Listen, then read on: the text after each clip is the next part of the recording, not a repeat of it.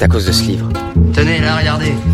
L'armoire à livres Venez, mais venez, venez. Par là, ce sera mon bureau et ma bibliothèque. Tu vois ce livre C'est un classique. Corinne Tardieu.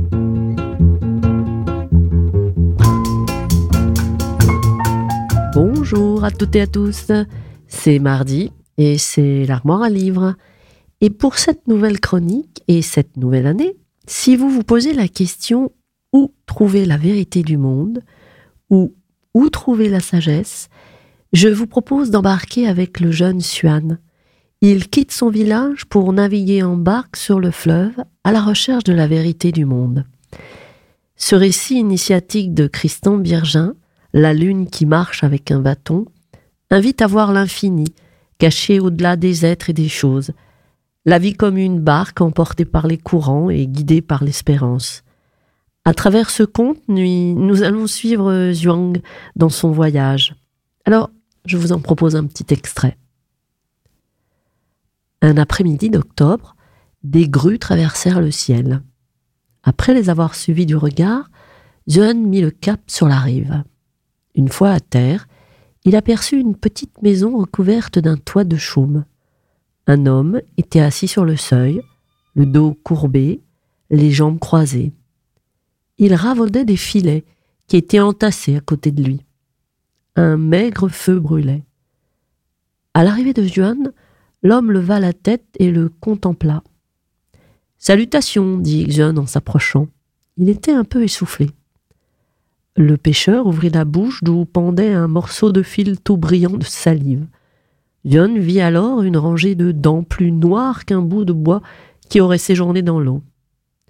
Eh bien, fit l'homme au bout d'un instant. Mon nom est Xuan.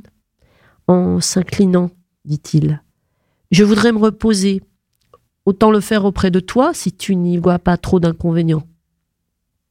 L'homme le dévisagea, regarda la barque noire qui ondulait, examina à nouveau Xuan, puis recommença à coudre, comme si de rien n'était. Xuan suivit du regard une fourmi qui gravissait un pan de mur. Une feuille palpitait au vent. Au bout de quelques minutes, le pêcheur aspira bruyamment le fil coincé entre ses lèvres, avala précipitamment sa salive comme s'il eût peur d'en perdre une goutte. Après avoir choisi de cracher, il décida enfin de relever la tête. On peut savoir ce que tu désires au juste Un peu de repos et de compagnie, répondit Xuan qui s'appliquait à remonter les manches de sa veste. L'homme fit un signe de la tête. Xuan s'assit devant lui et lui expliqua ce qu'il faisait et d'où il venait. Xuan oublia volontairement le nom de Chau et la mort de sa mère. Il parla de ses amis, de son voyage, de ce monde dont il voulait tout connaître. L'homme écouta attentivement son récit, puis il farfouilla dans le feu, d'où il soutira un pot rempli d'eau chaude. Un peu de thé? Un chien surgit. Il était maigre, les yeux pleins de croûte et de pu. Il flaira consciencieusement les pieds de Zhuang. Puis il promena sa trouve du côté du pot où infusait le thé. Le pêcheur l'écarta d'un coup de pied énergique. Je suis ici depuis plus de trente ans, dit le pêcheur après avoir ôté le fil de sa bouche.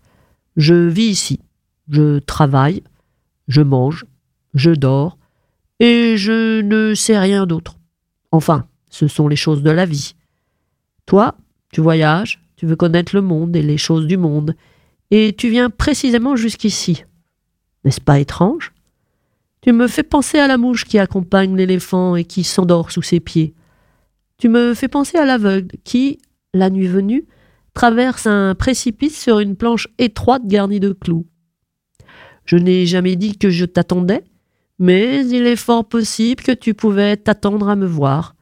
La vie est ainsi faite. Une leçon par jour suffit à peine. Que celui qui veut expliquer la vie se lève. Je vous laisse poursuivre le voyage en compagnie de Xion. C'était un extrait du livre de Christian Birgin, La lune qui marche avec un bâton. Bonne lecture et bonne écoute sur Sun. L'armoire à livres, tous les mardis sur Sun.